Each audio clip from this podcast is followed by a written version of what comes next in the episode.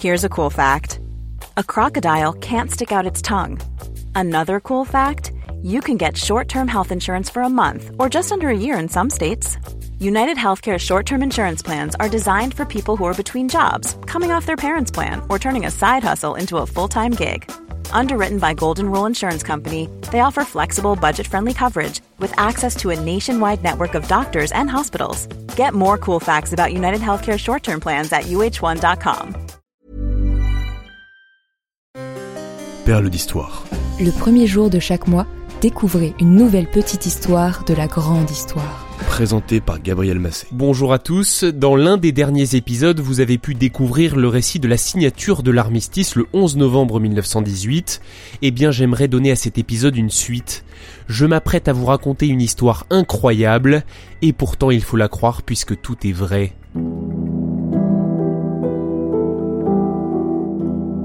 Après l'armistice, les vainqueurs, donc les Français, les Britanniques, les Américains et les Belges, considèrent l'Allemagne comme seule responsable du conflit.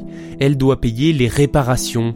Le défi est aussi d'empêcher que la guerre ne reprenne. L'armée allemande est alors réduite à 100 000 hommes et ses canons et ses mitrailleuses sont récupérés par les Alliés. C'est bien normal. Mais ce n'est pas tout. La Rhénanie, une région frontalière de la France, est démilitarisée et occupée pour une durée de 5 à 15 ans. L'objectif est d'anéantir toute menace. La rive gauche du Rhin et une partie de la rive droite sont donc découpées en zones d'occupation. Les Britanniques prennent Cologne, les Français Mayence et les Américains Coblence. Ils doivent gérer la ville et ses alentours dans un rayon de 30 km. Quand cette décision est prise, les officiers alliés pensaient que les zones se chevaucheraient, mais en réalité pas tout à fait. Henri Mordac, commandant du 30e corps de l'armée d'occupation, écrit Nous avions fait la terrible erreur de laisser quelques acres de terre dans la zone neutre. L'erreur de mesure a créé un étroit corridor non occupé. Il recouvre plusieurs villages de vignerons et deux petites villes, Lorch et Kaub.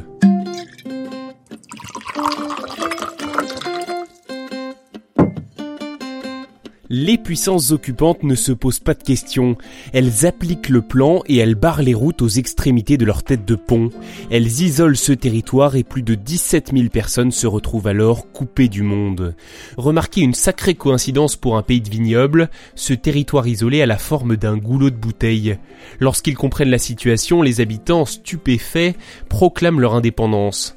Le 10 janvier 1919, c'est la naissance de l'État libre du goulot, ou en allemand Freistaat Flaschenhals. Le nom est bien choisi, l'anecdote est savoureuse, mais dans les faits c'est d'abord la nécessité qui les a poussés à prendre cette décision.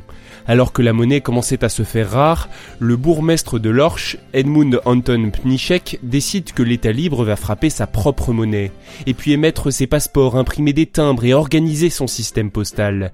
L'État libre du goulot devient presque une vraie micronation. Les choses sont officialisées par un télégramme de Pnischek à la commission allemande d'armistice.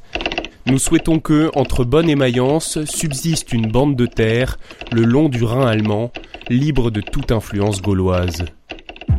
Son insolence va agacer les autorités françaises, et l'état libre du goulot est complètement isolé, au point que plus aucun bateau ni aucun train ne s'y arrête. Les habitants sont donc obligés de faire de la contrebande en passant par des chemins de montagne, ils échangent du vin et des liqueurs contre des denrées alimentaires et du charbon. La nuit, des marchandises sont aussi transportées discrètement sur le Rhin, dans le sens du courant. Les Français ripostent alors en installant des projecteurs.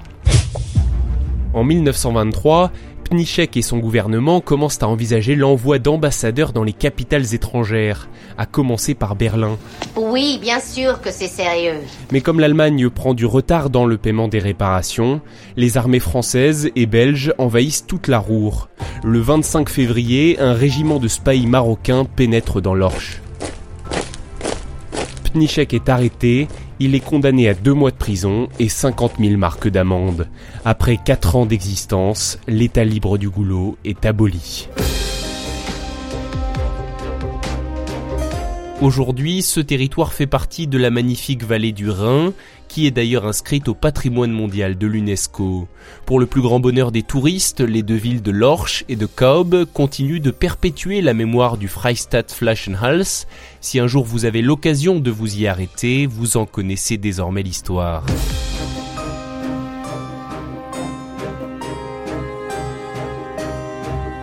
Merci d'avoir écouté cet épisode. N'hésitez pas à le partager s'il vous a intéressé et surtout à vous abonner au podcast Perle d'Histoire sans oublier d'activer les notifications. On se donne maintenant rendez-vous dès le 1er février pour un nouveau voyage dans le temps. Nous remonterons dans le prochain épisode jusqu'au 15e siècle.